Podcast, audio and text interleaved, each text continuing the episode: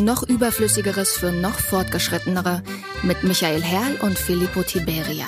Der Stahlburg Theater Podcast über alles, was wichtig war, ist und werden könnte und wovon Sie nicht wussten, dass Sie es wissen wollten, bis wir es Ihnen erzählt haben.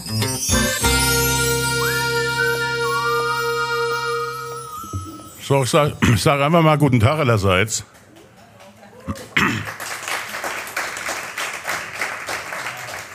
Weil ich, ich bin jetzt da und Sie auch, sehe ich. Und was zum Wetter vielleicht, äh, wenn es anfängt zu regnen, dann wird man nass. Nur als, als Hinweis schon mal vorher. Ne? Nicht, dass Sie sich dann wundern. Huch, was ist das denn da? Ja, ich äh, vorab eine kleine Bemerkung. Ich habe also natürlich lange überlegt, was ich heute alles lese. Erstmal haben wir ja den Tag der deutschen Einheit. Und da habe ich auch ein bisschen was rausgesucht aus meinem Fundus. Ansonsten habe ich mal überschlagen, wenn ich also alle meine Kolumnen, die ich jetzt seit 1912 geschrieben habe für die Frankfurter Rundschau, lesen würde, dann würden wir 42 Stunden hier sitzen. Und da wäre ich noch nicht, ab, da wäre ich noch nicht am Klo gewesen. Ne? Und daher habe ich ein bisschen äh, ausgesiebt, habe mal was, was rausgesucht. Ich will es nicht ganz so ernst machen. Wir haben ja genug zu weinen im Moment. Weil es gibt, wenn ich hätte auch so eine, so eine schwarze Liste raussuchen können, wo, wo sie alle weinend nach Hause gehen würden hinterher. Aber das wollen wir ja nicht. Ne? Also allein zu Corona habe ich, glaube ich, sicherlich 60 Kolumnen geschrieben. Hat alles nichts gebracht. Deswegen habe ich es ein bisschen runtergefahren mit den Corona-Kolumnen. Und äh, also es sind einige lustige dabei. Einiges, Sie wissen ja wahrscheinlich, Sie kennen ja, was ich so schreibe, vermutlich. Mein Themenspektrum ist ja sehr begrenzt. Es geht im Endeffekt nur um Nazis, Essen und Trinken. Ja, und dann noch die Kirche, ist wird auch gern genommen immer. Man muss ja gucken, was man liest. Man möchte da möglichst viel Shitstorms kriegen mit so einer Kolumne. Sonst hat man ja versagt. Weil wer geliebt werden möchte, der sollte keine Kolumnen schreiben, ist meine Devise. Und ähm, die größten Shitstorms kriegt man in der Tat, wenn man was gegen Kirche schreibt, gegen Tierschützer, gegen Veganer und neuerdings halt gegen die Schwurbler da, die Impfverweigerer und so Leute da. Einmal vor einigen Wochen gelang es mir, auf, mit einer Kolumne gleich drei verschiedene Shitstorms zu erzeugen.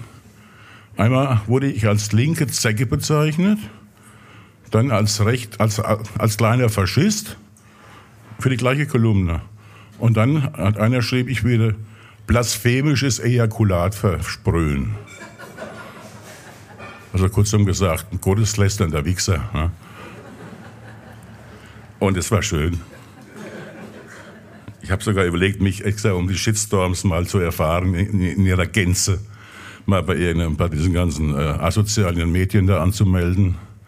Weil das meiste geht ja an mir vorbei. Ich krieg das ja nicht mit. Ich bin ja weder bei Facebook noch bei Instagram oder sonst irgendwo, Twitter.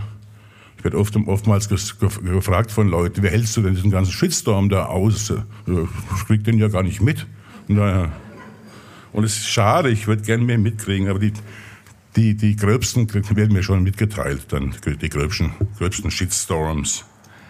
Egal, fangen wir einfach mal an. Weil es war jetzt noch nicht gelesen, eben, was ich eben gemacht habe. Ne? Ähm, ja, aber jetzt gleich. Ich habe also eine, wie gesagt, eine kleine Auswahl der Kolumnen und dazu noch zwei oder drei größere Texte, die ich auch irgendwo mal geschrieben habe. Ob wir die alle hier weggelesen kriegen, weiß ich nicht. Schauen wir mal. Aber wenn wir nicht anfangen, dann dann sowieso nicht. Ähm, DDR, wie gesagt, heute Tag der Deutschen Einheit. Äh, ich habe da am 29.09. letzten Jahres was geschrieben und da geht's, da fängt es schon an, geht's um Essen. Ah ja, eigentlich, ne, ist es ja so, dass alle meine Kolumnen mit eigentlich beginnen, mit dem Wort. Ich weiß auch nicht, wie es dazu kam. Irgendwie nach sieben, acht Kolumnen habe ich, hab ich bemerkt, dass die alle mit eigentlich begannen. Und dann dachte ich mir, dann lässt es dabei. Und ich habe jetzt 520 geschrieben. Wenn man die, die, die Wörter eigentlich aneinander reihen würde, dann wären allein zehn davon nur, nur eigentlich. Das ist ganz praktisch. Da verdient man schon mal Geld, ohne sich Gedanken machen zu müssen. Eigentlich soll man ja über Verblichene nichts Schlechtes sagen. Doch ich kann nicht anders. Ich weiß wohl, hiermit mache ich mir, mache ich mir Feinde, zerstöre wohlige Kindheitserinnerungen und lasse mühsam zusammengebastelte Träume zerplatzen. Dennoch muss ich feststellen, das Essen in der DDR war schlecht. Gebackene Jagdwurstscheiben mit Nudeln und Tomatensoße, Würzfleisch in Mehlpampensoße oder saure Suppe mit zerkochtem Dosengemüse. Das alles sind Zeugnisse einer Unkultur, die nichts mit einem menschenverachtenden System zu tun haben, sondern schlicht mit schlechtem Geschmack. Man kann auch mit wenigen und einfachen Zutaten brillant kochen. Das beweisen täglich tausende italienischer Mütter und Großmütter. Zum Trost nun verletzter ostdeutscher Seelen sei zweierlei bemerkt. Zum einen waren die Brötchen in der DDR großartig, ebenso die Bratwürste, zumindest in Thüringen. Zum anderen war das Essen in der BRD mindestens genauso fürchterlich. Wer zum Beispiel die Herstellung von Scheiblettenkäse nicht nur duldet, sondern durch Erwerb und Verzehr auch noch fördert, der hat jegliches Recht auf Kritik an der Nahrung anderer bereits im Ansatz verwirkt. Es ist also besänftigend zu erkennen, dass 30 Jahre nach der sogenannten Wiedervereinigung zumindest die Speisegewohnheiten der seither vermählten Staaten einander annäherten und zu einer einig deutschen Entsetzlichkeit verschmolzen. Wie schön. Denn wer, wer, will denn da noch fremdeln, wenn er am Hauptbahnhof zu, zu Chemnitz die gleich, was ist das jetzt? Die, äh, nee, was soll ich da machen? Mache ich irgendwas falsch? Gut. Wer will da denn noch fremdeln, wenn er am Hauptbahnhof zu Chemnitz, das geht ihr irgendwie ganz schlecht. Was ist denn das? Kann man da irgendwas ändern? Ja. Jetzt bin ich mal gespannt, was jetzt passiert. Das sag's doch. Also ich soll mal ganz von vorne anfangen hier. Ne? Da hätten wir schon ein bisschen Zeit gewonnen. Denn wer will, das ist aber sehr laut jetzt hier. Denn wer will denn, denn da noch fremdeln, wenn er am Hauptbahnhof zu Chemnitz die gleichen pappigen Brötchen mit Formvorderschinken und schwabbeliger Salatgurkenscheibe von der gleichen Gastrokette vom gleichen patzigen Personal zu den gleichen Mondpreisen verkauft, verkauft bekommt wie am Hauptbahnhof zu Koblenz. Oder wenn die ausgestanzten Pressfleischschnitzel im goldenen Ochsen zu Görlitz die gleichen sind wie die in den Landwehrstuben zu Ding, Dingolfing und dazu noch vom gleichen Tiefkühlcaterer geliefert und im gleichen ranzigen Industriefett frittiert und mit den gleichermaßen modernen wie unnötigen, knatschigen Potato Wedges serviert werden. Die Namen der Gasthäuser sind natürlich aus verständlichen Gründen erfunden. Wir wollen ja schließlich keine Werbung machen. Nun könnte man meinen, es gäbe doch zumindest beim Italiener Unterschiede. So ist es auch. Logischerweise. Denn dass solche Lokale im Westen schon, schon vier Jahrzehnte länger existieren als im Osten und bedeutend anspruchsvollere Gäste haben, das merkt man sofort. Nie kämen zum Beispiel ein westdeutscher Italiener auf die Idee, Pizza Bierschinken auf die Karte zu setzen. So gesehen in Binz auf Rügen er geht natürlich bedeutend raffinierter zu Werke und schwert auf authentische Küche wie daheim in Bella Italia. Sein Publikum bereist das Land schließlich schon seit den frühen 50ern und kennt dessen Essen und die dortigen Mütter und Großmütter wie seine berühmte Westentasche. Diesen Leuten kann man so schnell nichts vormachen. Es muss denn schon was ganz Besonderes sein.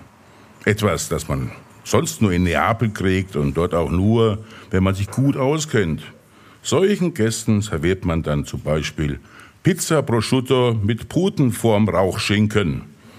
So gesehen in Frankfurt am Main, am Dornbusch. Da klotzt ihr, was ihr Ossis? Jawohl. Das war das Essen von der DDR. So, das lese ich nicht zweimal. Es dauert immer ein bisschen, bis ich was Schönes gefunden habe. Sie müssen das. Ah ja, Ferz. Das sind Frankfurter hier, ne? Äh, was Ferz heißt, das wissen Sie alle. Bitte? Auch als. Eigentlich sind ja Fürze kein geeignetes, das war nämlich letztes Jahr an Weihnachten. Eigentlich sind ja Fürze kein geeignetes Thema für eine Kolumne zum Heiligen Abend. Aber Obacht, wie so oft im Leben sollte man hier nicht allzu voreilig urteilen. Deswegen erstmal am Bonmot unseres Altkanzlers Helmut Kohl. Der machte sich bekanntlich wenig aus Glanz und Glamour, weder in der Politik noch im Leben und schon gar nicht beim Essen. So stand der bekennende Liebhaber von Deftigem einmal im Kanzleramt vor einem Buffet mit Pfälzer Spezialitäten und stutzte. Dann ergriff er ein Leberwurstbrot, nahm mit spitzen Fingern ein darauf drapiertes Blättchen Petersilie, schnippte es neben den Teller und, mu und murmelte empört, Ferz. Natürlich hat er dabei keine Darmbinde im Sinn. Ferz heißt vielmehr im Pfälzischen und Südhessischen Fürze und meint etwas Überflüssiges und Überkandideltes. Etwas mit viel Schein und wenig Sein. Macht etwa jemand im Shakespeare'schen Sinne viel Lärm um nichts, wird er deswegen häufig als Verzbeutel bezeichnet. Der typische Modeberuf für solche Leute ist der des Eventmanagers. Etliche haben sich ja spezialisiert und sind Wedding Planner, also Hochzeitsplaner. In den USA gibt es mittlerweile sogar Christmas Planner, um das Thema des Tages ein wenig zu streifen. Die kriegen viel Geld dafür, dass sie den Leuten die Kugeln an den Baum hängen. Mir ist kein einschlägiges Zitat beka bekannt, doch ich bin mir ziemlich sicher, Helmut Kohl hätte so etwas auch als Ferz bezeichnet. Womöglich hätte er sogar die Steigerungsform benutzt und kopfschüttelnd Knoteferz gestammelt. Also Fürze mit Knoten. Gibt ja auch die Ferz mit Kricke, ne? Fürze mit Krücken. Man spricht eben auch in der Pfalz auch gern von Ferz mit Duppe, also von Fürzen mit Tupfen. Doch das führt an dieser Stelle wohl zu weit. Aber kommen wir zur Auflösung. Was hat der Heilige Abend nur mit Fürzen zu tun? An Weihnachten pflegen Menschen ja traditionell viel zu reisen. Früher heim zu den Lieben, heute zusammen mit den Lieben irgendwo anders hin. Hauptsächlich geschah dies in diesem Jahr am vergangenen Samstag. Autobahnen, Bahnhöfe und Flughäfen drohten fast zu kollabieren ebenso die Gehwege dicht besiedelter Wohnviertel. Dort nämlich hetzen Millionen Menschen zu Bussen, Bahnen oder Parkplätzen, um dann auf große Fahrt zu gehen. Und alle zergelten sie fluchend und stöhnend Koffer auf Rollen hinter sich her, wie störrische Zwergesel, die offensichtlich lieber zu Hause geblieben wären, sonst hätten sie auch nicht so einen fürchterlichen Lärm verursacht. Es half nichts, sie mussten mit die störrischen Zwergösel namens Rollkoffer. Zu meiner Freude rissen etliche sogar vor Widerspenstigkeit auf dem Weg geparkte Elektroroller um und hinterließen eine Spur der Verwüstung. Es war ein stundenlanges Gerumpel, Gequietsche, Gepolter und Geknarze. Dann endlich gegen 18 Uhr kehrte Ruhe ein. Vor Jahren traf ich einen alten Mann. Er war Seniorchef eines alteingesessenen Frankfurter Koffer Kofferfachgeschäfts. Noch immer stand er täglich im Laden und erzählte den Kunden von früher. Von guten Koffern aus Leder, mit Beschlägen, von herrlichen Koffern, von kleinen Koffern bis hin zu Überseekoffern, von wundervollen Koffern. Irgendwann fragte ich ihn, was er denn von Rollkoffern halte. Der alte Mann zuckte zusammen blickte mich mit leidender Miene an und was sagte er wohl? Richtig, Fetz. Das war die Sache mit den Dingern. So, danke schön. Sie müssen, können sich das auch. Geht alles von, von unserer Zeit ab, ne? sonst lese ich nicht, nicht 42 Stunden, sondern 52, wenn Sie so viel klatschen. Aber das freut mich natürlich. Vielen Dank. So, jetzt geht es mal, glaube ich, um Begriffe. So langsam nähern uns auch der Neuzeit. Ich, ich lese jetzt ein paar aktuellere Texte und dann komme ich dann über, gehe ich über zu den Klassikern von früher, die immer wieder gern gehört werden. Vom Januar dieses Jahres. Eigentlich tut man so etwas ja nicht. Doch ich mache mal eine Ausnahme. Schließlich sind sie mir nach all den Jahren ans Herz gewachsen. Also kann ich gestehen, ich bin gar nicht so genial, wie, ich, wie Sie immer denken. Häufig heißt es nämlich, ich verfüge über die seltene Gabe, neue Begriffe zu erfinden und treffe damit Sachverhalte, Empfindungen und Stimmungen genauer als mit bereits vorhandenem Vokabular. Das ist schön, aber falsch. In Wahrheit nämlich fallen mir vielmehr die passenden Ausdrücke nicht ein. Und da ich zu faul bin, länger, länger darüber nachzudenken, überlege ich mir einfach neue. Ich finde das gar nicht mal tragisch. Schließlich sind alle Wörter irgendwann mal erfunden worden. Einige schon vor langer Zeit, wie Wurst, Knopf oder Gnu. Viele sind neuzeitlichen Ursprungs, etwa Differentialsperre, Kollateralschaden oder Bingo. Ständig werden aber auch ganz frische angefertigt. Sie sind sprachgeschichtlich gesehen gewissermaßen noch ofenwarm. Man denke nur an Trumpismus oder das sinnverwandte Covidioten. Was ich damit sagen will, trauen Sie sich. Jeder, jeder auch noch so reiche Wortschaft, Wortschatz schreit nach Vergrößerung. Sprache lebt und Sie sind die Geburtshelfer. Wer denn sonst? Um Wörter zu erfinden, muss man nicht studiert haben. Bildung ist da sogar eher hinderlich. Sie müssen nur die Chutzpe haben, zu ihren Erfindungen zu stehen und sich nicht von Zweiflern beirren zu lassen. In Wahrheit nämlich sind, sind die nur neidisch.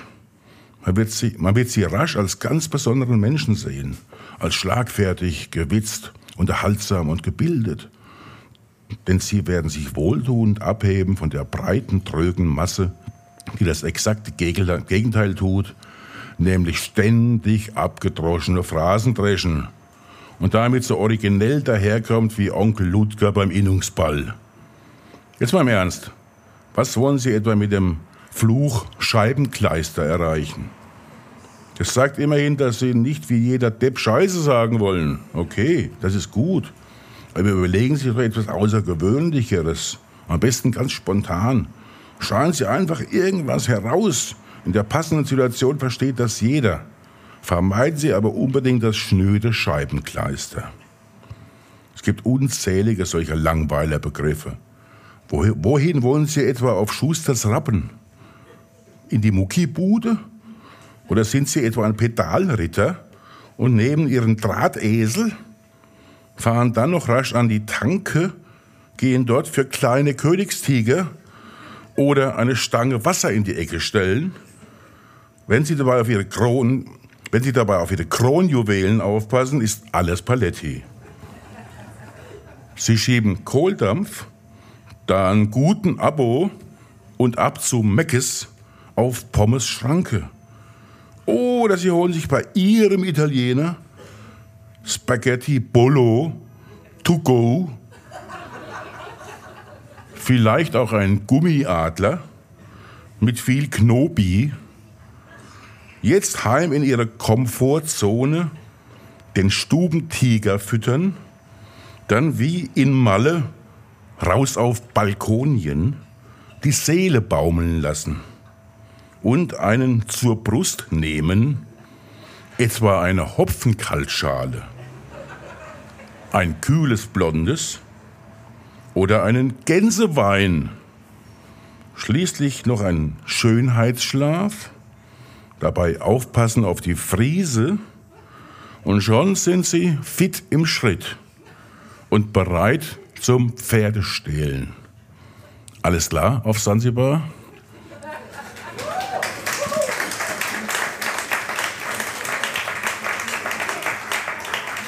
Ja, ja, ja. So. Dann gucken wir mal das da. Ah, das ist auch hübsch. Das ist auch vom Januar dieses Jahres. Eigentlich weiß man ja heutzutage von vielem, das einmal war, nicht so recht, ob es je wieder sein wird. Dazu gehört zum Beispiel dicht an dicht mit einer Horde mehr oder weniger Bekannten in einem winzigen, vollgequalten Raum an einer langen Theke zu sitzen, stehen, hängen oder liegen und dabei unaufhörlich Bier zu trinken und unentwegt dummes Zeug zu reden. Denn viele Versammlungsstätten dieser Art, im Volksmund Kneipen, Pinten oder Kaschemmen genannt, in Ostwestfalen auch Glasbiergeschäfte, werden diese Zeit nicht überleben. Um ihre Patientinnen und Patienten, vulgo Stammgäste, muss man sich ja heute schon akut sorgen und mit ihm um große Teile unserer Gesellschaft. Denn Einrichtungen dieser Art waren tragende Bestandteile unseres Sozialgefüges. Orte der Zuflucht, der Sehnsucht und der Hoffnung, für viele gar letzte Oasen menschlicher Wärme, offener Ohren und großer Gefühle. Manche mögen nun sagen, wie kaputt ist eine Gesellschaft, wenn, wenn sie solches als Kit benötigt.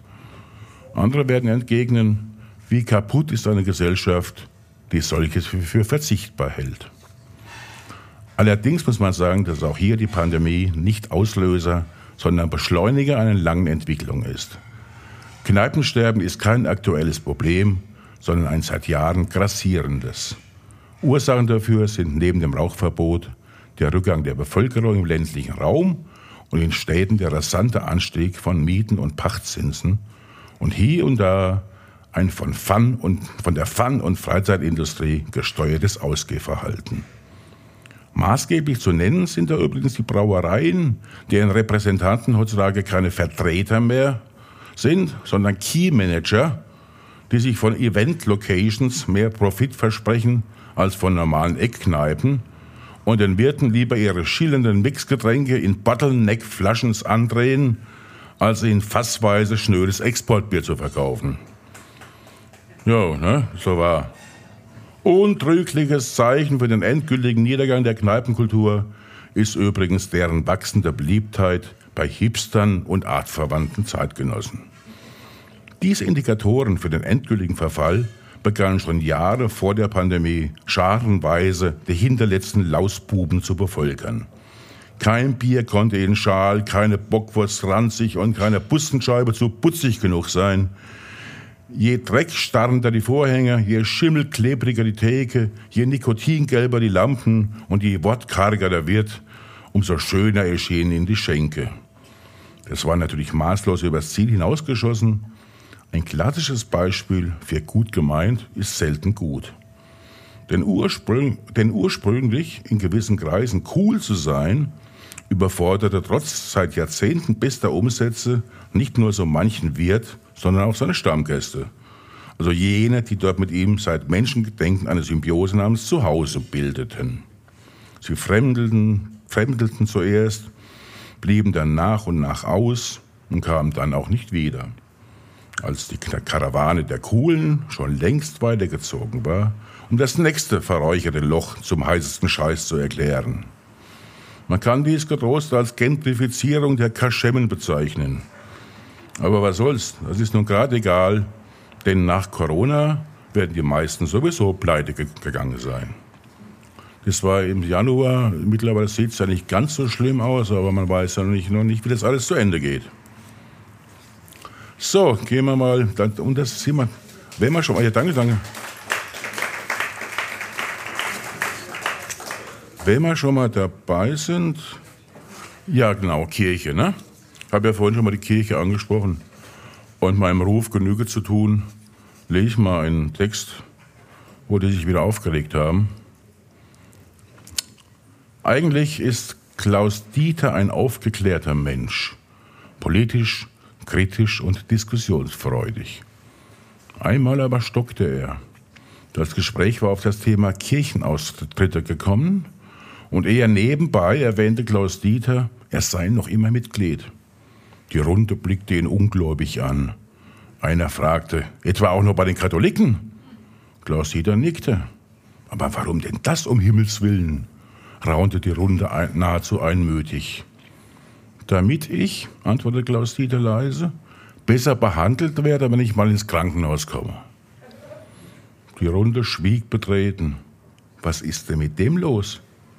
Interessant war, dass er selbst keine, dass er, dass, dass selbst er keine rationalen Argumente zu seiner Verteidigung aufbringen konnte.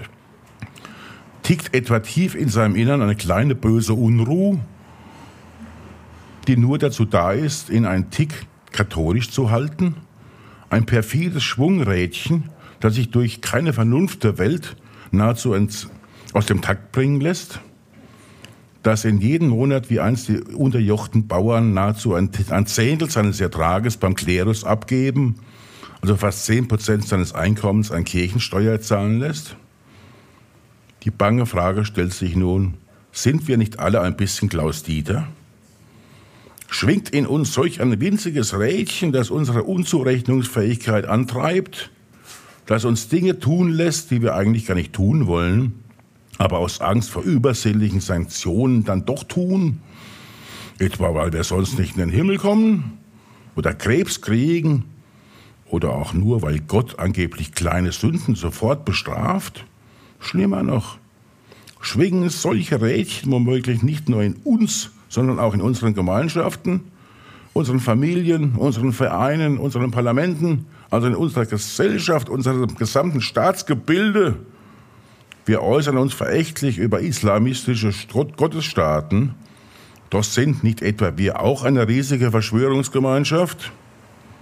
Man kann es nennen, wie man will. Fakt ist, Kirchen genießen immer noch Privilegien, die durch nichts zu rechtfertigen sind. So erhalten sie wie ehedem jährlich etwa 500 Millionen Euro als Trostpflaster für die mittelalterliche Säkularisierung. So enden Arbeitnehmerrechte nach wie vor an den Pforten kirchlicher Institutionen und auch das Mietrecht stößt dort an seine Grenzen.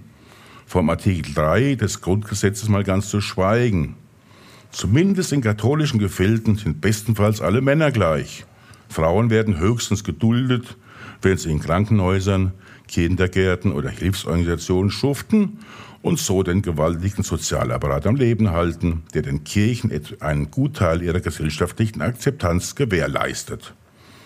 Doch muss man an einen Gott glauben, um edel, hilfreich und gut zu sein? Ginge das ohne diese Bürde vielleicht nicht sogar noch umfangreicher?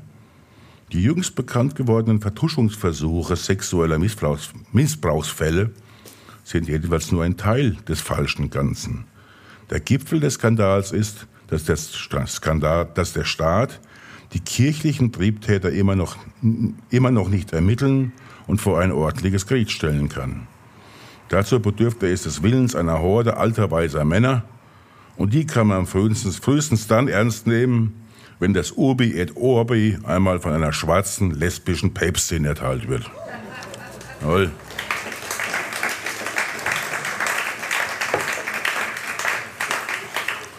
Glaube nicht, dass ich das noch erlebe. Eine schwarze lesbische Päpstin. So. Was machen wir denn jetzt Schönes? Das machen wir später. Na, wo ich habe eine doch, mache ich jetzt. Ich habe ja eine Idee gehabt, wie man das Problem lösen kann mit den Kirchen. Allgemein und sozial verträglich. Und zwar letzt, dieses Jahr im Juli war das die Idee, am 8. Juni. Eigentlich, aber dann höre ich auf mit Kirchen versprochen, oder vielleicht. Eigentlich steckt in der katholischen Kirche ja ein gewaltiges Potenzial. Sie hat eine lange, sie hat eine lange Tradition, ist breit aufgestellt, hat Niederlassungen in der ganzen Welt, kannte bislang kaum Konjunkturschwankungen und stieg aus jeder globalen Krise gestärkt hervor. Und ihre Erfolgsgeschichte kam mit einem einzigen Produkt, ähnlich wie bei vielen Global Playern, etwa der Dr. Oetker Gruppe. Deren Gründer füllte einst ein Gemisch aus Natron und Weinsäure in Tütchen und nannte das Ergebnis Bakin.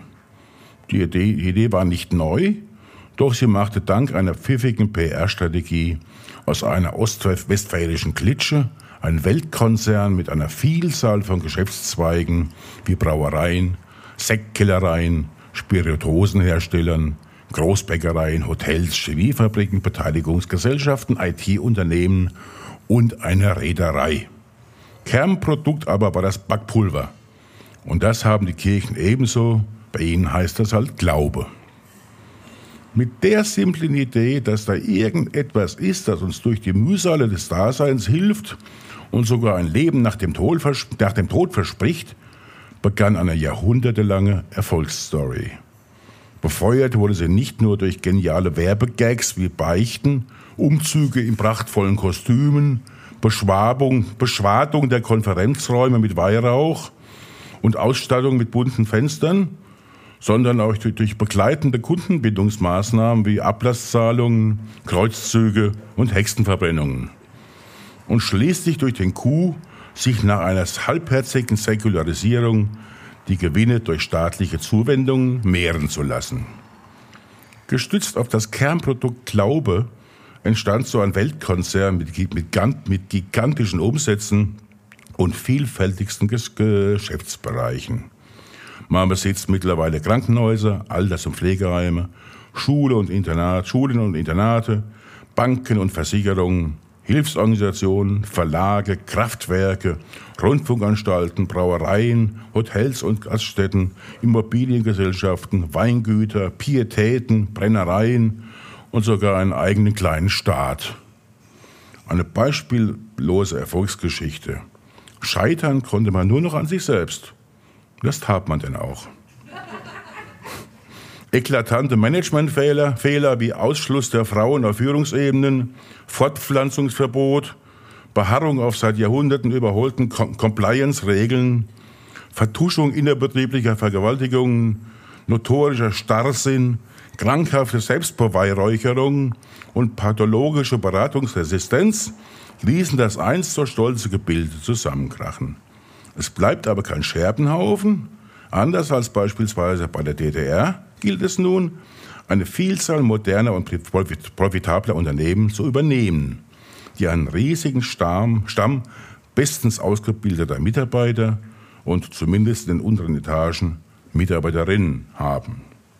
Außerdem neben einem immensen Bestand an Immobilien in 1A-Lagen das begehrteste Gut der modernen Wirtschaft, einen gigantischen, klar definierten Kundenstamm. Es ist, eine, es ist eine einmalige Chance zur Gründung eines mustergültigen globalen Wohlfahrtssystems. Man muss das Ganze aber in staatlicher Hand belassen und außerdem sich nur auf den weltlichen Teil des Imperiums beschränken. Wer meint, kann schließlich auch ohne Kirche beten oder sich den Evangelien zuwenden, obwohl deren Tage auch gezählt sind. So, das war jetzt meine Idee, wie man wie man das hinkriegt in den Kirchen. Ich rauche jetzt mal eine Zigarette nebenbei. Die dürfen auch rauchen. Stört mich nicht.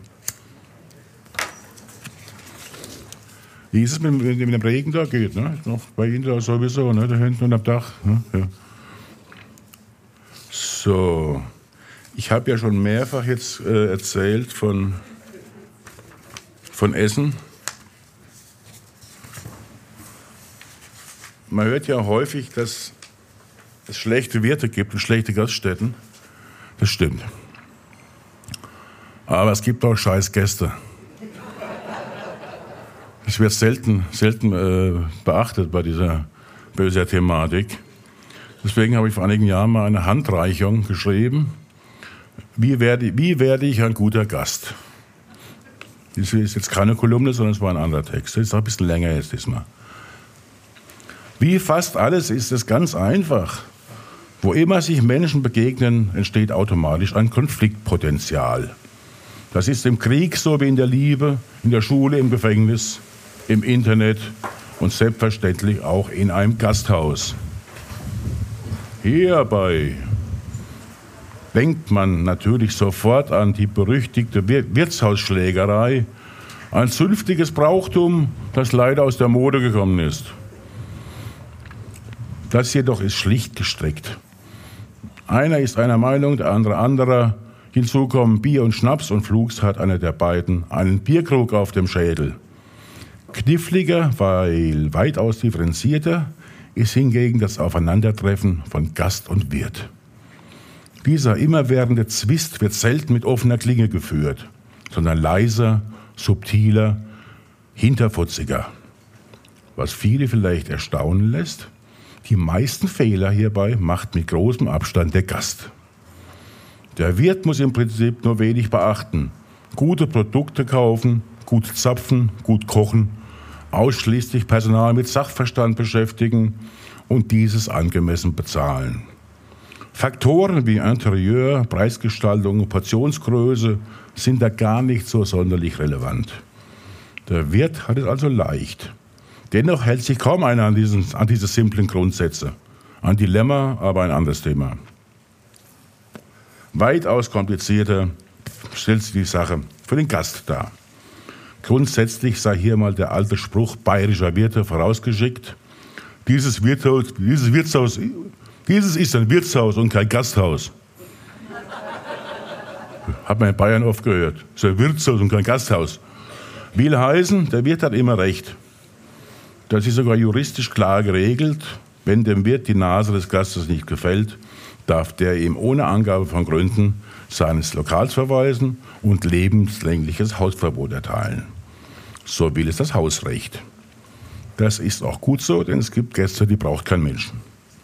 Die wollen nicht bewirtet werden, sondern sind ausschließlich auf Gezänk und Gemoser aus. Also raus mit ihnen. Von dieser Sorte gibt es übrigens viel mehr, als man denkt. Will man nicht zu dieser Gruppe gehören, sollte man, sollte man sich nun die folgenden sechs Grundsätze zu Herzen nehmen und schon steht einem im entspannten Aufenthalt nichts mehr im Wege. Denn nur ein guter Gast ist ein zufriedener Gast. Also, erstens, einer Unzufriedenheit kann man schon aus dem Weg gehen, bevor es überhaupt zu einem Showdown zwischen Wirt und Gast kommt. Man schaue sich deshalb vorab genau die Speisekarte an. Mit nur ein bisschen Erfahrung kann man sofort sehen, ob man in diesem Haus Gast sein möchte oder nicht. Ein Beispiel. Sind da 23 verschiedene Schnitzelvariationen mit Pommes aufgeführt, darf man kein sorgsam dünn geklopftes, in Schmalz nur wenige Minuten ausgebackenes, kälbernes, mit wunderbar soufflierender Panierung umhülltes und mit Preiselbeeren, Zitronenschnitzel, Sardelle, Kartoffel und Gurkelsalat serviertes Wiener Exemplar erwarten.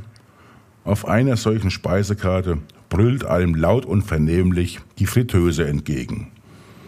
Aus einer, so, es leben, es leben in diesem Land leider viele Menschen, viele, viele Menschen, die solche Ölschnitzel mit Industriefettkartoffeln unaufhörlich in sich hineinstopfen und das Ganze auch noch lecker finden.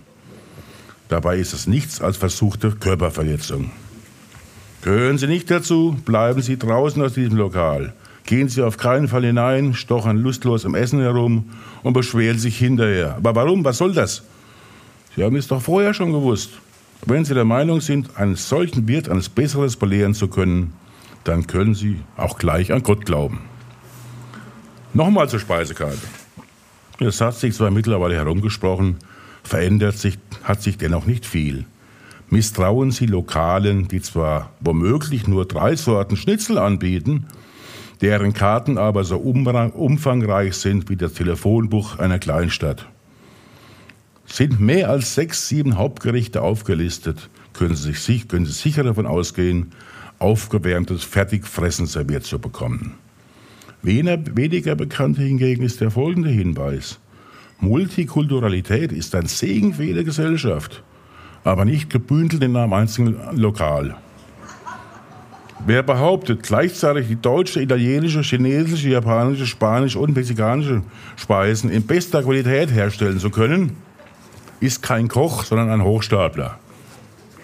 Dieser unsägliche Trend, übrigens nicht nur beim Bringdienst an der Ecke zu beobachten, sondern auch sonst wo, macht sich seit einiger Zeit auch in Häusern besten Rufes bereit, breit. Das nennt sich dort Fusion, was es nicht besser macht. Die Mode entstand vor einigen Jahrzehnten im Mutterland der großen Küche, den USA, genauer gesagt in Kalifornien.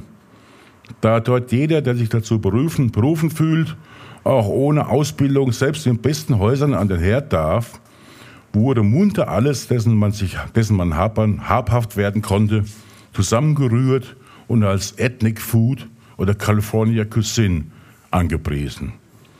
Ersparen Sie, ersparen Sie mir dazu nähere Erläuterungen. Erzählt sei nur eine kleine Anekdote. Vor gut 30 Jahren saß ich zusammen mit Monsieur Paul, Monsieur Paul Bocuse, dazu erzähle ich gleich noch was, mit Monsieur Paul Bocuse äh, in einem hochdekorierten Fine Dining Restaurant nahe Los, Los Angeles.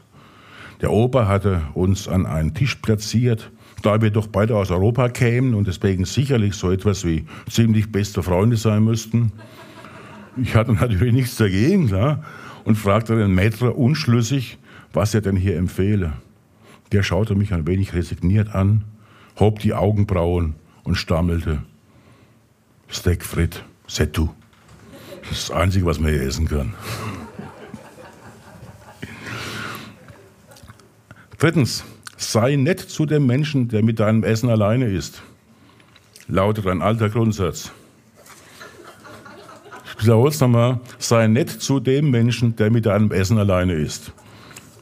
Sprich, ein freundlicher Wirt ist zwar etwas Angenehmes, aber nur, wenn er nicht mit einer aufgesetzt künstlichen Scheiß-Pseudo-Dienstleistungsfreundlichkeit daherkommt.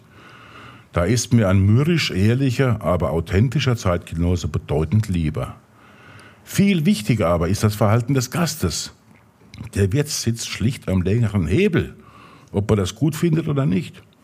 Davon abgesehen gebietet es der zwischenmenschliche Anstand, beim Betreten eines Lokals laut und vernehmlich zu grüßen.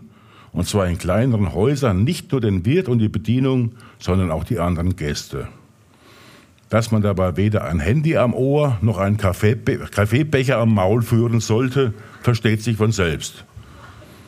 Beim anschließenden Bestellvorgang empfiehlt es sich, nicht den in Deutschland oft zu hörenden Befehl, ich kriege ein Bier, zu bellen, sondern etwa zu sagen, ich hätte gerne ein Bier.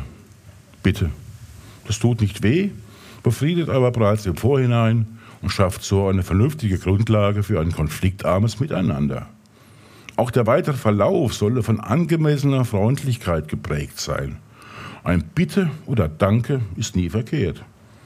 Im Falle einer Zufriedenheit soll am Ende natürlich ein Trinkgeld gegeben werden. Nach wie vor gilt 10% als üblich. In Ausnahmefällen auch gerne mal 15. Übrigens entgegen oft gehörter Meinung, gerne auch dem Wirt selbst, falls der sie persönlich bedient hat. Viertens, experimentieren Sie nicht oder bestenfalls wenig.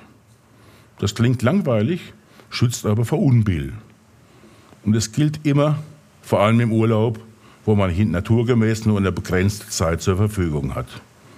Es gibt Menschen, die berichten hinterher, also kochen können die nicht in Spanien.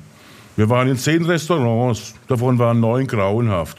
Nur im ersten, da hat es uns gut geschmeckt. Frage, ihr Hornochsen, warum seid ihr denn da nicht geblieben? Kann man denn besser speisen als vorzüglich? Das ist auch daheim so. Auch wenn man hier und da natürlich mal etwas Neues ausprobieren sollte. Aber wie eine vernünftige Wahl treffen? Da kommen wir zu fünftens, nämlich vertrauen Sie keinen Bewertungen im Internet. Stellen Sie sich doch mal einen Menschen vor, der essen geht und danach sofort sein Smartphone zückt und oberlehrerhaft seine Kritik ins Netz kotzt. Wie sind die Leute sonst so? Sind das welche, die beim Sex die, die Socken anlassen? Ja, da bin ich mir sicher. Und es sind die, die früher in der Schule immer petzten und deswegen in der, Schule, in der Pause alleine in der Ecke standen, weil sie keiner mochte. Und jetzt wollen Sie dem Urteil solcher Menschen trauen? Sehen Sie. Ähnlich verhält es sich mit sogenannten Restaurantkritiken in einschlägigen Magazinen. Eine qualifizierte gastronomische Beurteilung verlangt Sachverstand und Erfahrung. Der Geübte erkennt nach wenigen Sätzen, ob ein Kritiker Ahnung hat oder ein schlecht bezahlter freier Mitarbeiter ist, der sich von großen Portionen blenden lässt eine, eine Verzierung mit dieser unsäglichen Pampe namens Crema di Balsamico toll und überhaupt alles lecker findet. Übrigens sind sich viele nicht ihrer Verantwortung bewusst. Schon so manches Lokal ging pleite, weil nach einer, nach einer dilettantischen Bewerbung die Gäste ausblieben. Mein Tipp, probieren Sie doch mal die Restaurants aus, die am schlechtesten beurteilt wurden. Ich habe mit dieser Methode die besten Erfahrungen gemacht. Und wenn schon Empfehlungen, dann nur jene von Menschen, die Sie kennen, von denen Sie wissen, dass Ihre Meinung zuverlässig ist. Zum Beispiel Freunde oder der Gastronom Ihres Vertrauens.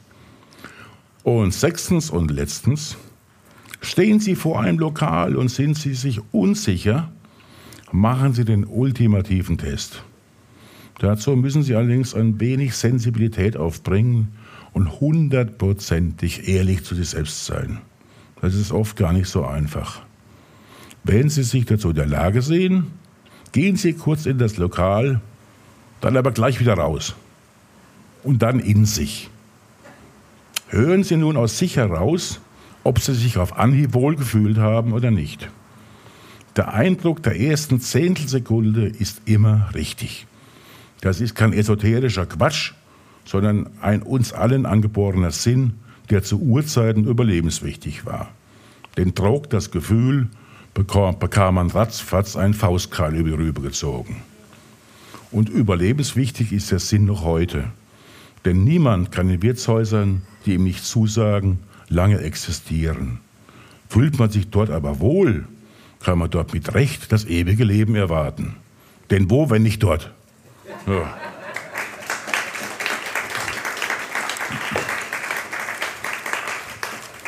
Ja, ja. Das war jetzt die.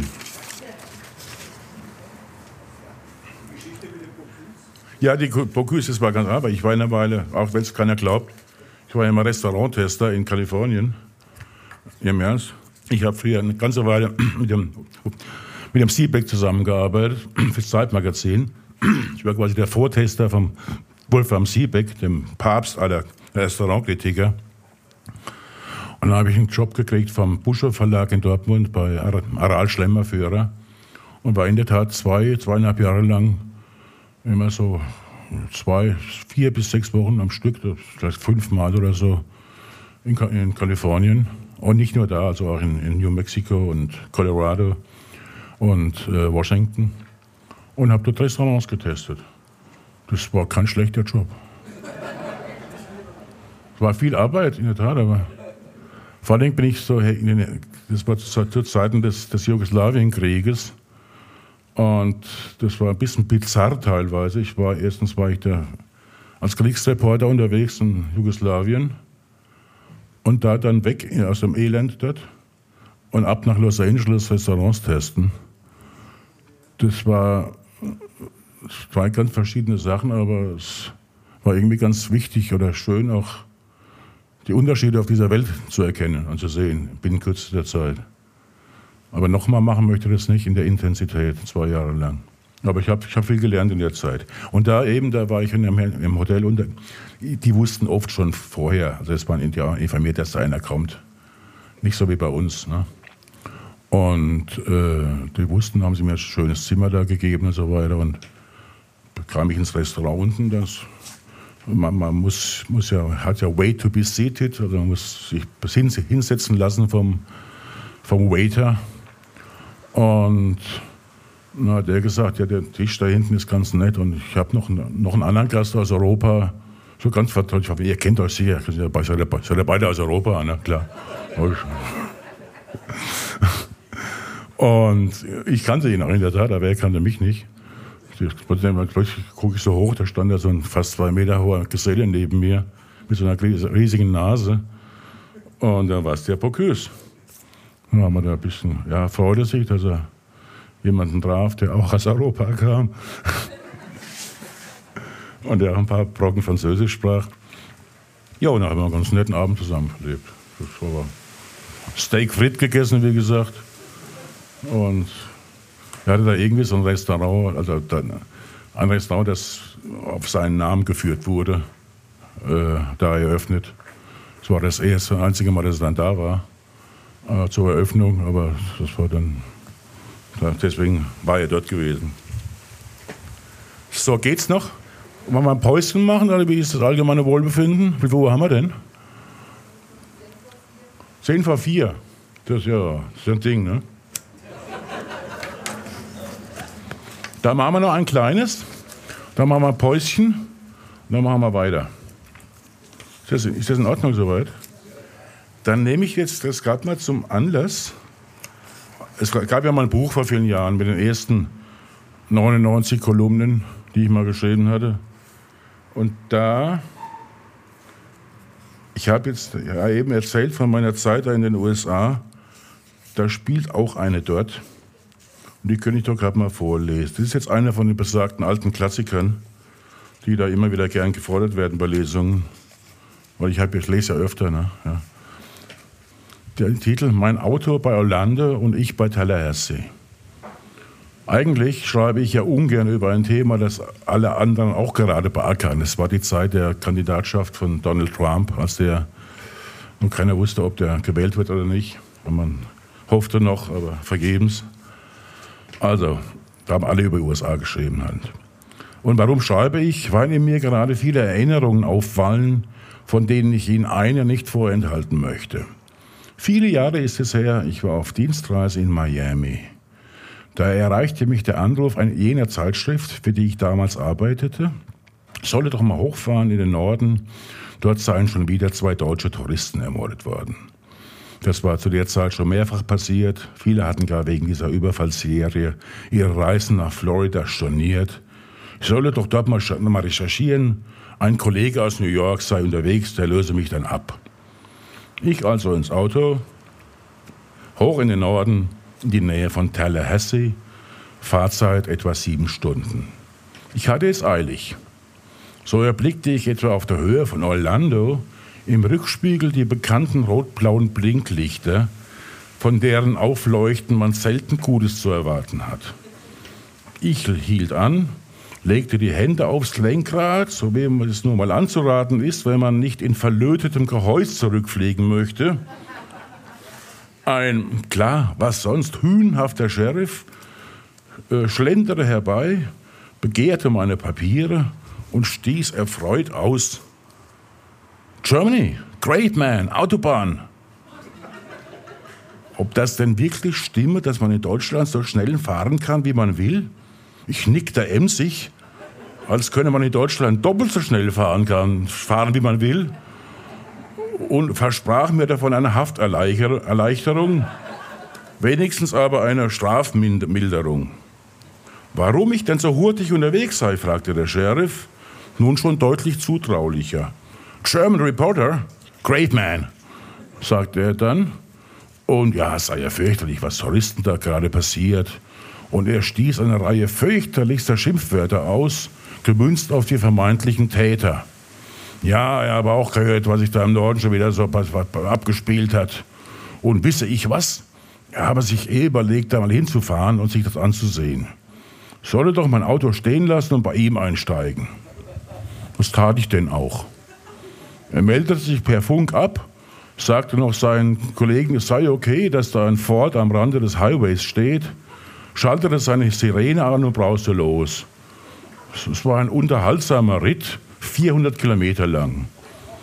Ich durfte sogar rauchen. Wir plauderten nett. Ich meine sogar irgendwann behauptet zu, behauptet zu, zu haben, dass man in Deutschland siebenmal so schnell fahren kann, wie man will. Am Tatort angekommen, begrüßte er freudig seine Kollegen, stellte mich als good old friend Michael from Germany vor. Ich erhielt Kaffee und Donuts aus dem polizeilichen Cateringmobil und Informationen aus erster Hand. Nach etwa zwei Stunden meinte George, wie mein guter alter Freund hieß, er müsse nun wieder zurück, er sei schließlich im Dienst. Er versicherte mir noch rasch, dass ich ein wirklich guter Kerl sei, stieg in sein Auto und rauste davon. Da stand ich nun. Mein Hotel in Miami, mein Auto bei Orlando und ich bei Tallahassee. Am Abend löste mich der Kollege aus New York ab ich mietete mir ein zweites Zimmer und am nächsten Morgen ein zweites Auto, fuhr wieder nach, in den Süden. Merklich langsamer und um eine Lektion in Sachen Land und Leute reicher. So. Wissen Sie was? Wir wissen ja nicht, wie das Wetter wird. Deswegen machen wir eine ganz kurze Pinkelpause, weil äh, bestellen können Sie auch, während ich lese. Weil normalerweise macht man ja Pause, damit die Werte Umsatz machen. Aber das mache ich ja schon währenddessen jetzt.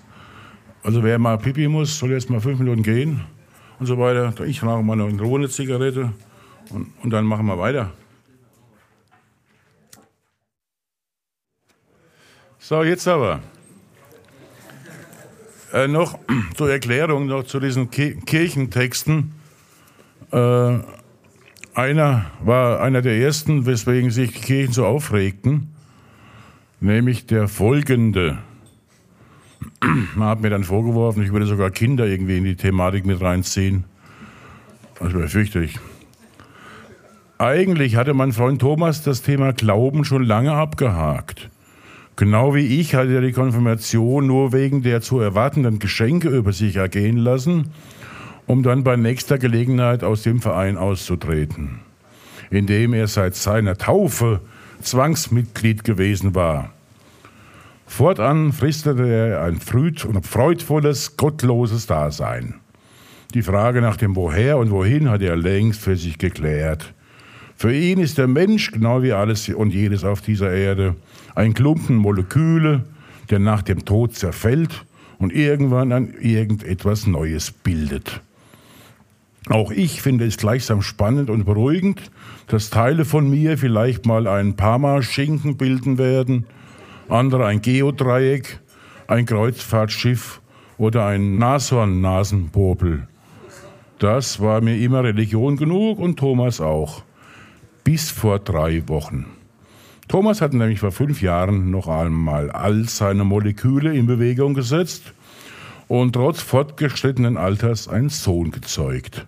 Moritz. Und eben jener Moritz brachte seinen Vater und dann auch mich in Erklärungsnöte, und zwar mit der simplen Frage, Papa, gibt es einen Gott? Was soll man dem Kind nun sagen? Nein, mein Sohn, außerdem werden Teile von dir mal ein Kupplungspedal sein. Das kann man nicht machen. Befanden Thomas und ich in einer, in einer nächtlichen Krisensitzung. Wir zermarterten uns lange die Hirne, bis wir im Morgengrauen nach etlichen Flaschen Wein und diversen Tresterschnäpsen auf die zündende Idee kamen. Kinder brauchen ja Legenden. Also suchten wir wie immer in großer Not in den Lehren der neuen Frankfurter Schule und wurden fündig. Über allem steht der große Kragenbär, beschlossen wir dem Kinde zu erzählen.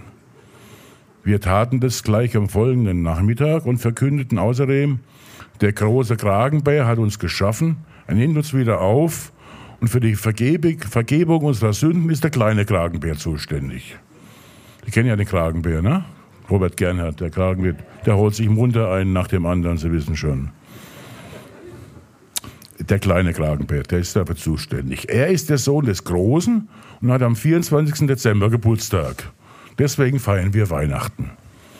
Das Kind war zufrieden und wir hatten kein schlechtes Gewissen.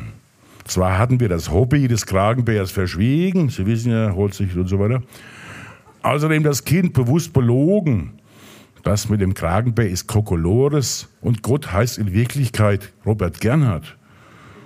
Doch ersteres ist nicht jugendfrei und zweiteres höhere Theologie und einem Sechsjährigen beim besten Willen nicht beizubringen.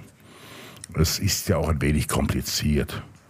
Gernhard nämlich hatte irgendwo Gott ausgemacht, ihm dann aber flug seinen Rang in der Nahrungskette zugewiesen und sprach, lieber Gott, nimm es hin, dass ich was Besonderes bin und gib ruhig einmal zu, dass ich klüger, klüger bin als du. Preise künftig meinen Namen, denn sonst setzt es was. Amen.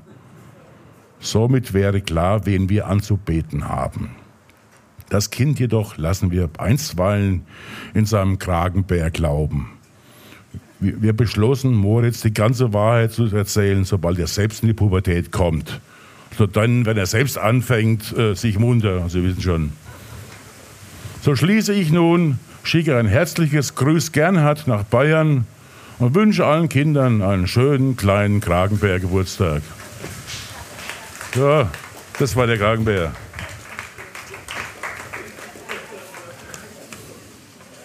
So, jetzt wird es besinnlich. Wie kommt eine Schraube in mein Bett? Diese Frage stellte ich mich mal vor einiger Zeit, nämlich im Juli 2019. Und ich schrieb einen Text dazu. Eigentlich gehöre ich ja nicht zu den Leuten, die sich nach dem Genuss alkoholischer Getränke nicht mehr an Vorgefallenes erinnern können. Der Grund dafür ist genetisch bedingt. Dem Pfälzer ist nämlich die immerwährende Weisheit in die Wiege gelegt, die da lautet, sauf dich nicht mehr wie voll. Also hört er bei Zeiten auf zu trinken, wobei bei Zeiten ein dehnbarer Begriff ist. Erzählte doch unlängst ein Kollege von dem, Pol von dem Polizeipräsidenten einer pfälzischen Kleinstadt, mit dem er auf eine Schorle eingekehrt war.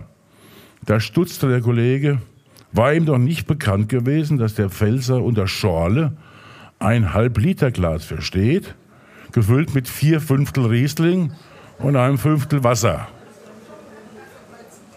Er trank wacker das ganze Glas, worauf der Polizeipräsident sofort eine weitere Schorle orderte. Der Kollege wandte ein, er müsse doch noch ein Kraftfahrzeug führen. Das ließ der Ordnungshüter jedoch nicht gelten und versicherte, erst nach, oi, erst nach drei Schorle kann man nicht mehr fahren. So, der große Kragenbär macht Wind. Ja, wir reden also insgesamt von 1,2 Litern Wein von drei Schorle, aber das ist egal. Jedenfalls war ich noch nie so voll, dass ich mich an nichts mehr erinnern konnte. Auch nicht, als ich mich im Alter von 16 Jahren vor dem Pirmasenser Finanzamt übergab, denn immerhin weiß ich das ja noch. Aber auch Verfehlungen dieser Art sind mir nie wieder widerfahren. Bis kürzlich, dachte ich zumindest. Ich war aufgewacht, hatte geduscht, ging zur Wahl der Garderobe wieder ins Schlafzimmer und plötzlich sah ich es glitzern. Mitten in meinem Bett funkelte etwas im Strahl der hereinlugenden Morgensonne. Befremdet von, den Plötz von der plötzlichen Irritation meines gewohnt trägen Hineinflutzens in den neuen Tag, scharrte ich im zerwühlten Linnen und schürfte schließlich ein winziges Schräubchen hervor. Blitzblank aus edelstem Edelstahl. Wie kam das in mein Bett? Ich überlegte, was am Abend zuvor gewesen war und kam auf eine Flasche griechischen Weißwein und drei Schorle. Viel, aber eigentlich nicht zu viel. Oder doch? Eraltere ich? Schwächle ich?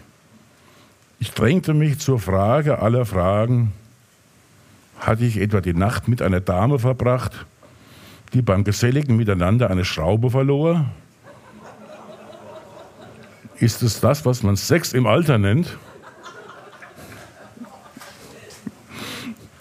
Ich suchte nach weiteren sachdienlichen Hinweisen, ohne Erfolg. Auch das Laken roch nicht nach fremdem Mensch, sondern nur nach mir. Ich grübelte.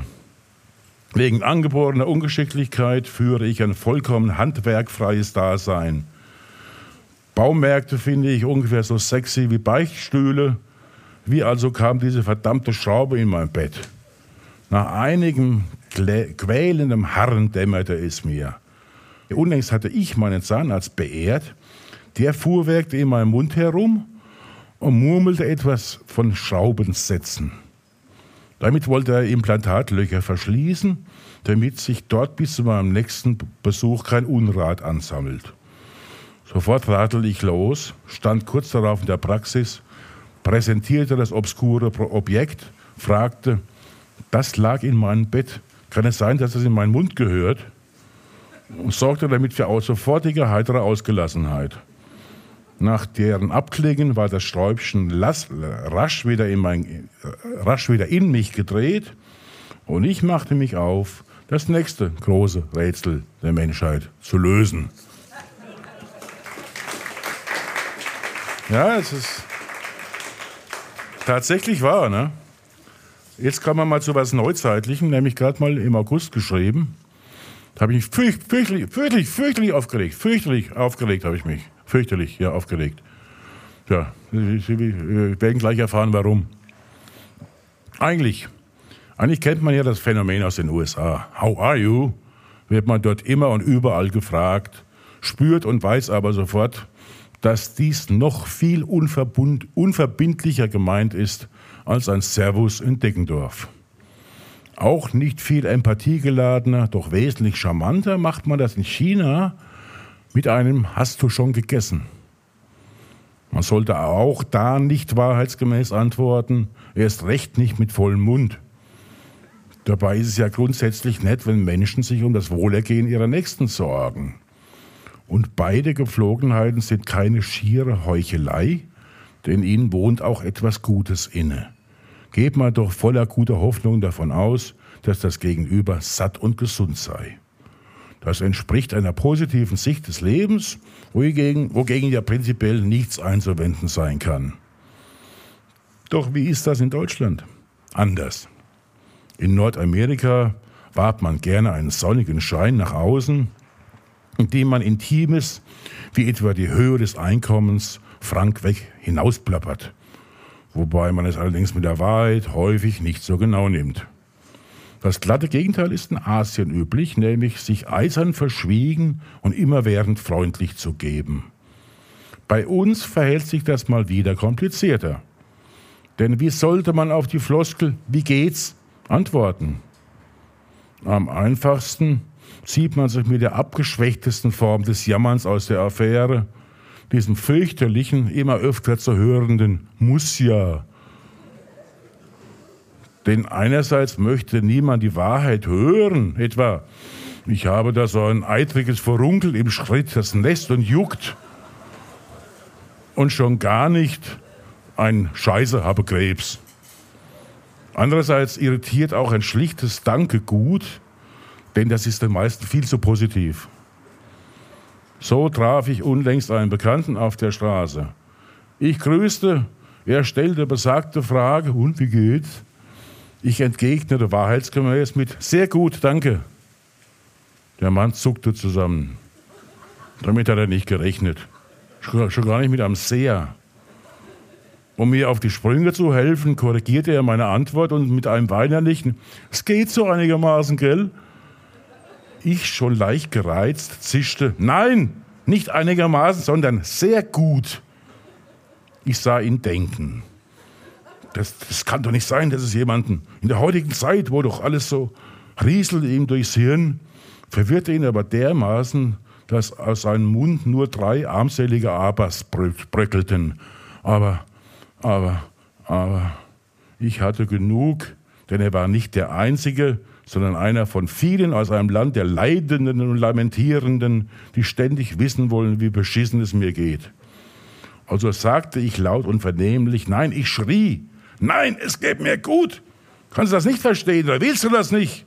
Ja, aber mit, mit dem Theater, warf er noch an. Ja, mit dem Theater. Wenn man anderthalb Jahre nicht spielt, ist das nicht schön. Und weiter? Wir haben zu essen und zu trinken. Wir konnten im Winter heizen. Wir sind geimpft. Mann, wir leben in einem, reichsten Land, in einem der reichsten Länder der Erde. Und wir hatten nicht mal eine Überschwemmung hier in Frankfurt. Wie soll es mir, warum soll es mir denn da nicht gut gehen? Er blickte mich an, leer, enttäuscht und ging, schweigend, endlich. Habe ich wird genau so erlebt, dieser Simbel da. Die wollen hören, dass es einem schlecht geht. Gutes will keiner hören. Also, ich treffe öfter. Das heißt immer, beim Stoffel ist immer schlechtes Wetter, wird, erzählt. Stimmt gar nicht. Ne? Überhaupt nicht. Es hat schon auch mal geregnet. Es ist normal, dass es nach vier Wochen, innerhalb von vier Wochen mal regnet.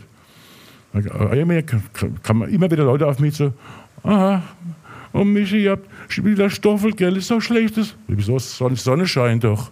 Ach, ihr habt immer Pech, gell? Die Sonne scheint. Ach, ihr tut mir so leid. Du kannst sagen, was du willst. Jetzt mal noch was zu Gaststätten. Auch ganz frisch. Denn unlängst ist der, to ist der Gastwirt Wolfgang W. gestorben.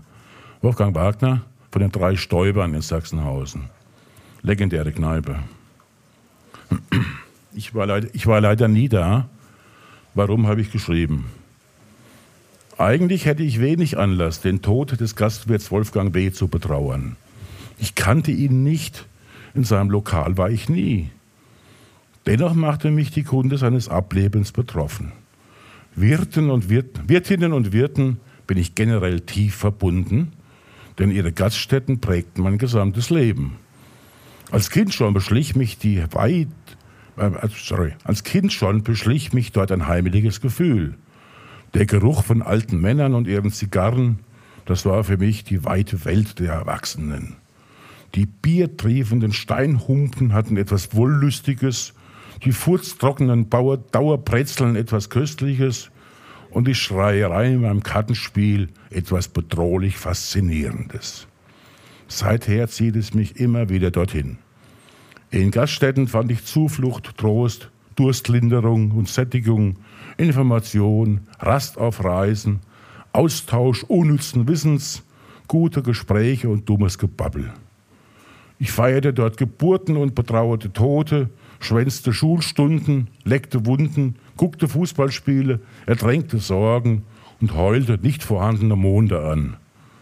Schließlich nahm dort auch so manche aufregende Nacht ihren Anfang und, schon so, und so manches länger miteinander ein Ende.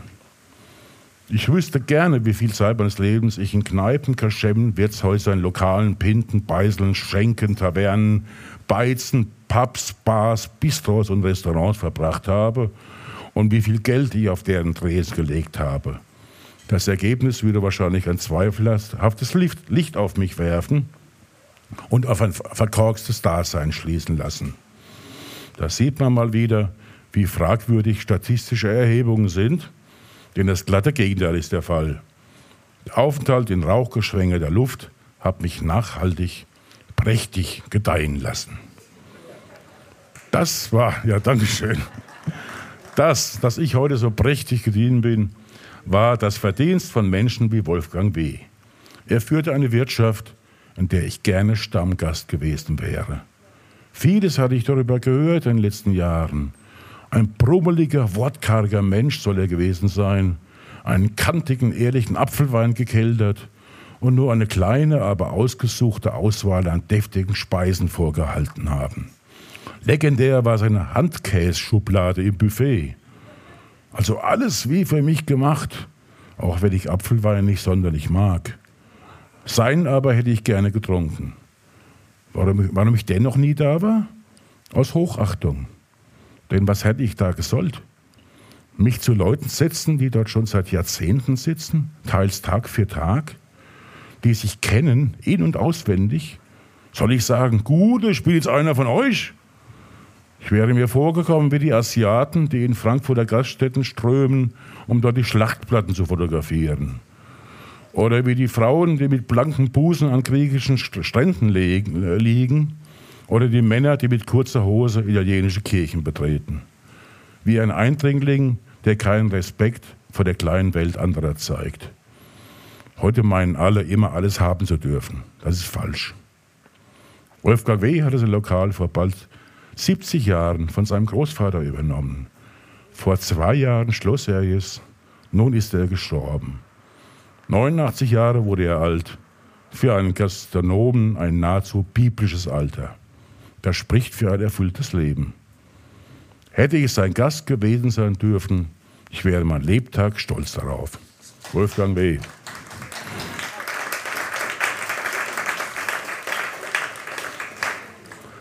So, Leute. Ja, so langsam kommen wir dem Ende zu, weil es wird ja auch Zeit. Leicht, es wird, so, so wirtshauslastig hier, weißt schon.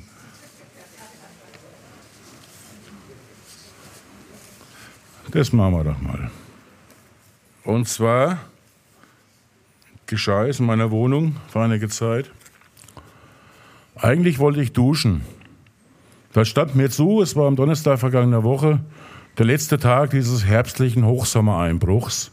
Ich hatte geschwitzt. Also entledigte ich mich meiner Kleidung und warf sie vor die Waschmaschine. Zuvor durchsuchte ich sie noch nach Wertsachen, denn ich hasse es, wenn Münzgeld das Flusensieb verstopft und ich mich dann in eines älteren Herrn unwürdiger, widernatürlicher, gekrümmter Haltung auf dem Fußboden ausbreiten muss und mühsam um mühsam dieses hakelige, vollkommen tölpelhaft konstruierte Sieb herauszudrehen und den ganzen Waschschmotter nebst der Münze zu entfernen. Zumal jedes Mal einige Liter Wasser herausgeschossen kommen, die ich dann auch noch aufwischen muss. Dass dann noch nie jemand etwas Tauglicheres erfunden hat. Beispielsweise ein Flusensieb in Hüfthöhe. Bei Backöfen ging das doch auch. Naja, egal. Jedenfalls habe ich das gemacht und stieg dann in die Wanne, drehte das Wasser auf und sah ihn. Oder besser gesagt, ich sah es. Ein kleines schwarzes Etwas, vielleicht so groß wie eine kleine Kaper plus Beinchen.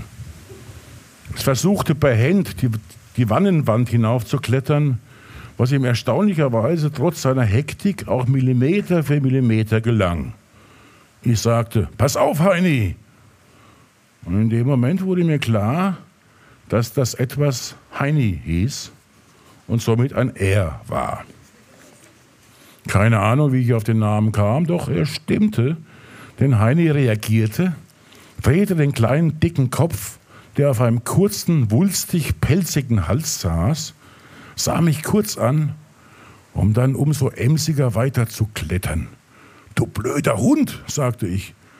Du hast doch gesehen, dass ich dir nichts will. Warum also Flucht? Als Zeichen meiner Friedfertigkeit drehte ich das Wasser ab. Heini hielt sofort inne und sah mich abermals an. Und nun? Ich wollte duschen, doch das wäre nur über Heinis Leiche möglich gewesen. Ich suchte das Gespräch. Höflich bat ich Heini, doch in aller Ruhe weiter seines Wegs zu klettern. Doch er blieb und glotzte mich weiter an und schwieg. Da sitzt also ein fremder Mann in meinem Bad und hindert mich am Duschen. Ich ging ins Wohnzimmer, legte Musik auf und stellte sie so laut, dass Heidi sie hören konnte. Keith Jarrett, The Köln Concert. Wieder bei Heini fand ich ihn immer noch an der gleichen Stelle doch sein rechtes Vorderbeinchen webte leicht im Takt. Heini mochte also Jazz. Zwar freute es mich, seinen Musikgeschmack getroffen zu haben, doch das brachte mich auch nicht weiter. Ich sah nur eine Lösung, zog mich wieder an, klingelte bei der Nachbarin. Die schüttelte zwar den Kopf, gewährte mir jedoch Einlass in ihr Bad. Frisch gesäubert suchte ich dann noch eine Kneipe auf, und trank einige Gläser Wein. Spät abends wieder daheim fand ich im, im CD-Player The London Collection von Thelonious Monk. In der Spüle ein noch feuchtes Whiskyglas und die Flasche Lafroig im, im Regal um ein Drittel le leerer vor. Heini war weg. Nachträglich Prost, lieber Heini. Schade, dass du nicht mehr da warst.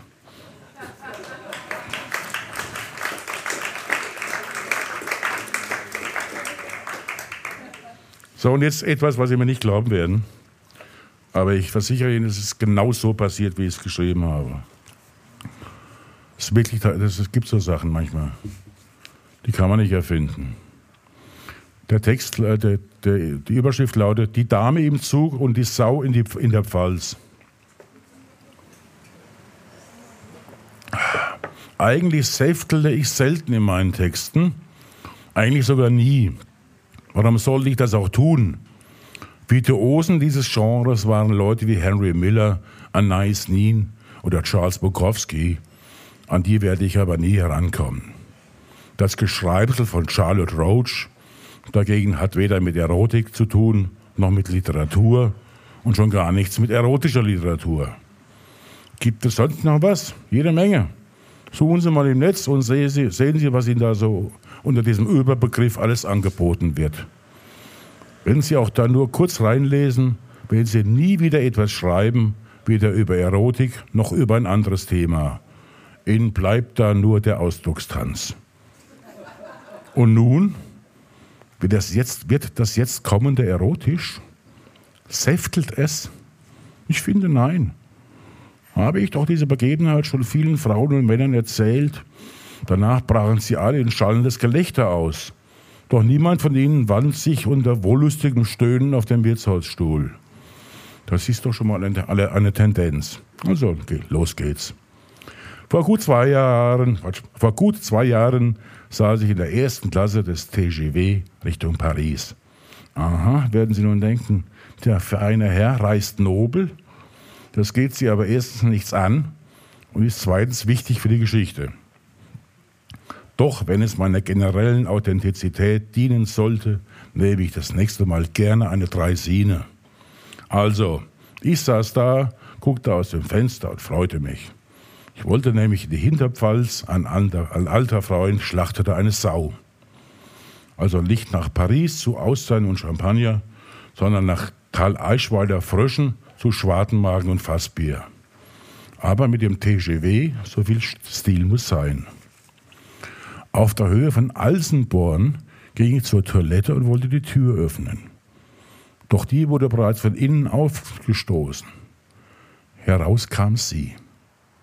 Vielleicht Ende 30, lange, glänzende, brünette Haare, weiße Bluse, ein umwerfend schönes Designerkostüm mit Rock kurz übers Knie und wundervolle Pumps von Christian Louboutin.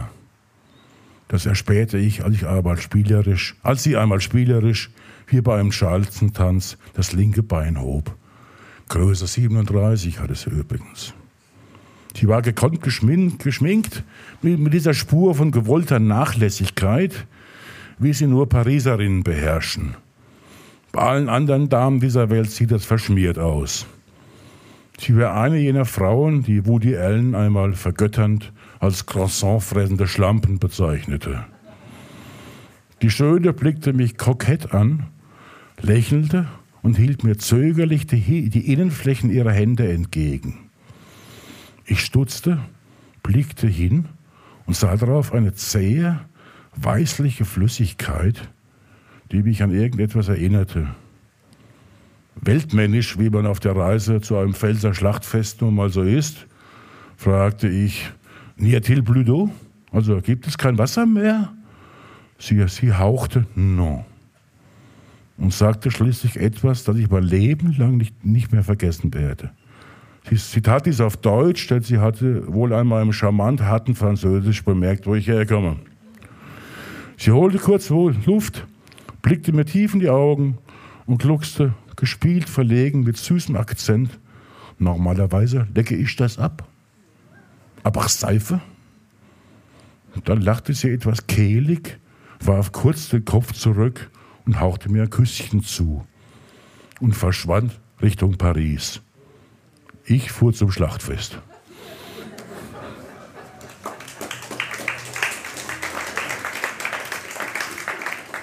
Wie gesagt, das ist, das ist, kann man nicht erfinden, sowas. Und wenn es erfunden wäre, könnte man Giordano Bruno zitieren, der sagte, se non è vero e bon trovato. Wenn es nicht wahr ist, ist es schön erfunden. Aber es ist wahr. So, Leute, noch eins zum Schluss. Eins aus der Wirtschaft. Ich habe nämlich schon mal ein Buch geschrieben vor vielen Jahren. Ich habe schon mal ein Buch geschrieben vor vielen Jahren das war, hieß Heimatkunde Frankfurt. Und da beschrieb ich ein Erlebnis in einer Gaststätte, die gibt es die, die schon lange nicht mehr. Die Gaststätte Rink im Musikantenweg, kennen Sie wahrscheinlich noch. Daraufhin, nach diesem Buch, schrieb mein geschätzter Kollege Stefan Beer in der Frankfurter Rundschau eine Richtigstellung Michael Herrn behauptet, 1959 in Pirmasens geboren und irgendwann der Liebe wegen nach Frankfurt gezogen zu sein. Aber das stimmt nicht. Der Herrl entstand 1985 quasi durch einen Betriebsunfall in der Bornheimer Apfelwarenwirtschaft Solza. Eine Reisegruppe betrunkener Japaner wollte reinen Tisch machen und versenkte die Reste von Haspel, Handkäse und Schäufelchen in einem halbvollen Achterbämbel und versteckte den hinter der Heizung. Das Behältnis blieb wochenlang unentdeckt. Sein Inhalt begann zu gären, absorbierte jede Menge Schlechtgebabbel und, und Knodderei und nach nur drei Wochen entstieg der fertige Herr dem Bämbel. Seither ist er Schutzpatron der Frankfurter und genießt beinahe unbegrenzt Macht und Ansehen mit zwei Einschränkungen. Außerhalb geschlossener Räume kann der Herr sich nur auf dem Fahrrad vorwärts, vorwärts bewegen. Verlässt er die Stadtgrenzen, verliert er seine Macht. Die hessische Antwort auf den Golem kennt man heute vor allem durch seine Tätigkeit als künstlerischen Leiter des Stahlburg-Theaters, seine Kolumnen im Journal Frankfurt, die Rundschau habe ich damals noch nicht geschrieben, und seine Fernsehauftritte in Roberto Cabluttis Late Lounge. Das hat fast gestimmt, aber dennoch fühle ich mich dazu veranlasst, eine Gegendarstellung zu machen. Und zwar im, im Bornholmer Wochenblatt stand dann geschrieben, und das hat dann der, der, der, die Rundschau auch veröffentlicht, nämlich herrliche Gegendarstellung. Dem Bornheimer Wochenblatt entnehmen wir, dass Michael Herrl sich öffentlich gegen die Darstellung der Frankfurter Rundschau wehrt, er sei Anfang der 80er Jahre im Solzer einem Achterbämbel entstiegen, in dem wochenlang Reste von Ebbelwei, Handkäse, Haspel und Schäufelchen vor sich hingärten und mit hessischem Schlechtgebabbel gefüttert, gefüttert worden. Nein, sagt der Herr, das ist falsch, es war ein Zwölferbämbel. Michael Herrl hat recht, wir bitten den Fehler zu entschuldigen.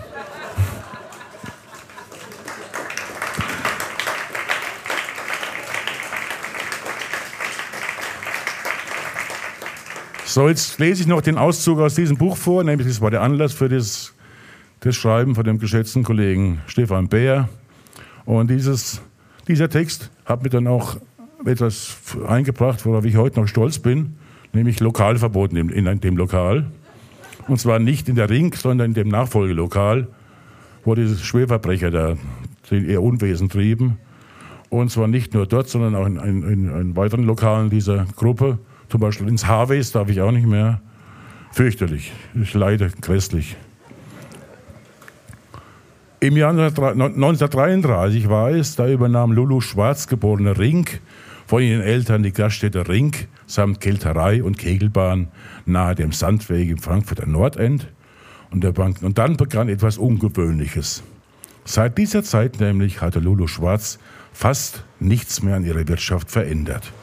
Die Tapeten wurden im Laufe der Jahrzehnte immer nikotinbrauner, die, die Dielen immer schiefer und die Lichtschalter wiesen an der Stelle weiße Flecken auf, wo Lulu sie täglich berührte. Ansonsten waren sie braun wie die Tapeten. Im Sommer zog ein großer, schattiger Apfelweingarten viele Gäste an sich an, auch fremde, auswärtige Touristen. Im Winter aber war man unter sich. Schon im Sommer legte Lulu größten Wert darauf, dass die Gäste auch herpassen. Herpassen mit dem Stiefel, hat so ein Stimmchen gehabt, so ein helles, herpassen, wie sie sich ausdrückte. Klare Kriterien gab es natürlich nicht. Wer nicht bedient wurde, entschied Lulu nach Gefühl, doch sie war gerecht in ihrem Urteil. Noch höher war die Hürde im Winter. Wenn der Ofen im Lokal bollerte, wurden Fremde nur selten geduldet. Es war, als wolle man Lulus Wohnzimmer betreten, während sie doch im Unterrock im Flur steht. Schier unmöglich aber war es, in der Runde des, Sam in die Runde, in der Runde des samstäglichen Sportschau-Stammtisches aufgenommen zu werden. Diese Männerrunde war der Olymp der Gaststätte Ring. Man kam gegen halb sechs, saß am runden Tisch, rauchte, trank Apfelwein oder Bier und widmete sich um 18 Uhr der Bundesliga. Nach einiger Zeit schlappte die kleine, leicht nach vorn gebeugte Lulu in ihrem blauen Nylon-Küchenkittel herbei und verteilte Teller mit Eintopf in der Runde. Mal Erbsen, mal Bohnen, mal Graupen, mal Linsen, aber immer mit Bockwurst. Lulu kochte jeden Samstag so viele Portionen, wie sie Mitglieder des Stammtisches erwartete. Selten, nur ganz selten, wurden Novizen aufgenommen. Und klar, das ging nur über Bürgen. Ein bestehendes Mitglied brachte also ein potenzielles Neumitglied mit. Für dieses galt es zuerst, den prüfenden Blicken und Fragen von Lulu Schwarz standzuhalten, und dann begann eine quälende Zeit des Wartens. Man saß nicht am runden Tisch, sondern kauerte auf einem separaten Stuhl auf halber Arschbacke daneben. Der Instinkt gebot, an, die, an den hitzigen Diskussionen um die Frankfurter Eintracht besser erstmal nicht teilzunehmen. Man konnte schließlich eigentlich nur, nur etwas Falsches sagen, also hieß es Maul halten. Saß man dann etwa ein halbes Jahr jeden Samstag wie hingeschissen, schweigend neben seinem Bürgen oder mit, wurde man mit etwas Glück auf die Vorstufe des Olymp gehoben. Waren alle mit Eintopf versorgt und war ein Mitglied überraschend nicht erschienen? fragte Lulu Schwarz mit gewohnter Fistelstimme. Wohl es Jahre, Teller? Das kam einem Ritterschlag gleich. Klar wollte man einen Teller. Und selbst wenn man Linsenssuppe hasste, genoss man Löffel für Löffel des mittlerweile fast, falsch, fast kalt gewordenen, sämig erstarrten Eintopfs samt der Bockwurst. Hatte man alles verspeist, war es ein wäre es ein grober Fehler gewesen, nun überschwänglich zu loben. Stattdessen war es üblich, auf die Frage, hat es geschmeckt? Nur leise grunzend mit dem Kopf zu nicken. Man hatte schließlich ein halbes Jahr Zeit gehabt, sich die, diese gebotene Verhaltensweise bei allen anderen Mitgliedern abzugucken. Der letzte Schritt bis an die Spitze des Olymps ging recht schnell. Zwei, drei Monate lang wurde man Lulu ungefragt mit dem kalten Rest versorgt, sobald eines der Mitglieder nicht erschienen war. Doch dann irgendwann wiederum ungefragt und ohne Vorwarnung war es dann soweit. Lulu kam kurz nach 18 Uhr aus der Küche gewackelt und stellte dem frisch gebackenen Neumitglied wortlos einen eigenen Teller mit heißem, dampfendem, köstlichem Eintopf samt frischer Bockwurst vor die Nase. Es war geschafft. Und nun sollte es auch nicht lange dauern, bis man zaghaft das Schimpfen über die Eintracht begann und einige Zeit später sogar nach der Sportschau wortlos auf den Stuhl stieg unter noch ärgerem Schimpfen über die Eintracht die magnetische Bundesliga-Tabelle mit den Vereinswappen an der Wand zu aktualisieren. So war es einmal. Lulu ist lange tot. Heute wird das Lokal von einer Bande Event-Hansels geführt, die sich sogar des Namens von Lulu Schwarz bedienten und unter der albernen Bezeichnung Oma Rings Sterntaler ein Schickimicki-Lokal führen. Unter dem scheinheiligen, scheinheiligen Motto Gewohntes mal anderes wurde die Wirtschaft von einem vollkommen gefühllosen Innenarchitekten zu Tod renoviert. Und man ist sich sogar nicht zu schade, Caipirinha und ähnliche Modegetränke in den Bämbeln der alten Dame auszuschenken. Geführt wird es übrigens von solchen Menschen, die früher nicht mal im Sommer von Lulu Schwarz eingelassen worden wären, geschweige denn im Winter. Doch noch ist nicht aller Tage Abend. Nicht wenige einzige Stammgäste sind der festen Überzeugung, dass es eine Gerechtigkeit gibt. Sie wähnen nun Lulu Schwarz irgendwo in ihren blauen Nylonkittel sitzen und einen Plan ersinnen, alsbald den Frevler das Entsetzen ins Antlitz zu schreiben, sie zum Teufel oder zumindest in die Hanauer Landstraße zu jagen und das Lokal wieder seiner ursprünglichen Bestimmung zuzuführen. Man muss nur fest daran glauben. Jawohl. So, vielen Dank. Vielen Dank. Dankeschön.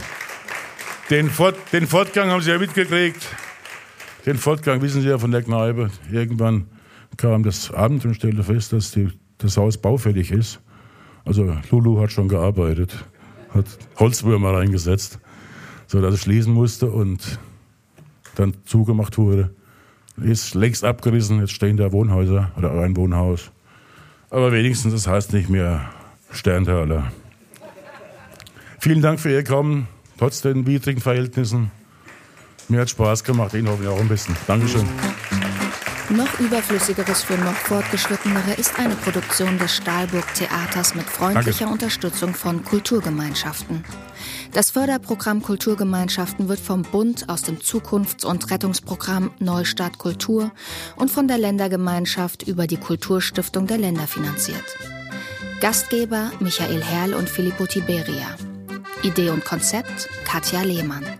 Redaktion Jule Fischer, Iris Reinhard Hassenzahl und Laila Ruh. Schnitt Katja Lehmann und Filippo Tiberia. Mastering und Sounddesign Lennart Dornheim. Die Stimme aus dem Off Iris Reinhard Hassenzahl.